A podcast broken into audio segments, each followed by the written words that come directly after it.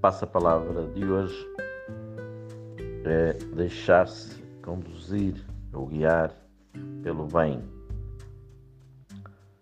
É Sexta-feira Santa, um dia especial, como sabemos, no calendário litúrgico da Igreja Católica. Dia em que não há celebração da Eucaristia em parte nenhuma do mundo, recordando a morte de Jesus e estas grandes trevas que se estenderam sobre toda a terra. Renovando e repetindo o texto de São Mateus, da narração da paixão deste ano A, que foi já também proclamado na sua forma ou longa ou mais breve no Domingo de Ramos, eu sublinharia apenas forma breve para deixar tempo para cada um pensar e procurar comprometer-se, empenhar-se. Duas sugestões. Eh, a primeira é do rei. Jesus aparece como o rei, não nesta narração, que se refere apenas à paixão, mas que no domingo do Ramos aparece a entrar eh, aclamado por todos em Jerusalém, com ramos de palmas de oliveira, Osana, Osana, Osana. E depois logo os mesmos gritam exigem crucifica-o, crucifica-o, crucifica-o.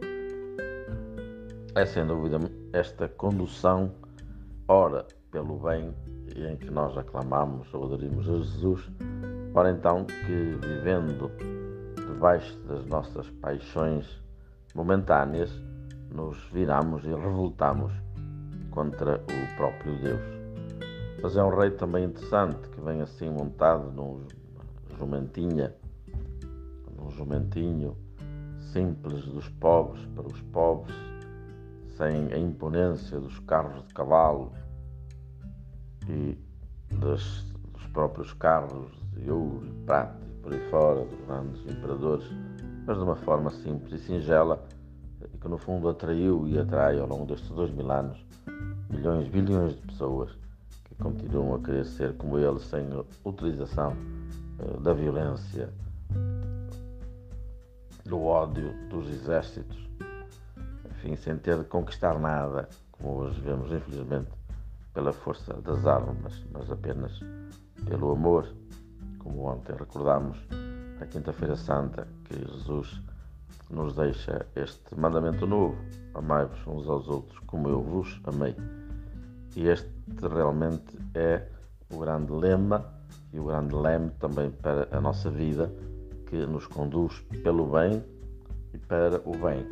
Mas depois no alto da cruz aparece novamente este mesmo título: Este é o Rei dos Judeus. Ora, que rei numa cruz, aparentemente derrotado, mas que depois a ressurreição traz a vitória.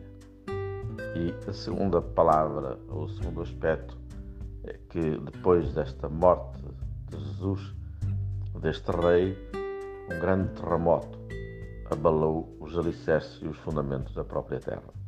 Penso que tenha sido real ou não, não foi só nem sobretudo um acontecimento natural, mas carregado de significado espiritual ou seja, a chegada deste Jesus, rei, fez abalar os sistemas, os reinos reinantes, até então pela força, pela violência, pela imposição, pelo arrasar uh, dos súbditos ou de outros países, para se impor pela força das armas.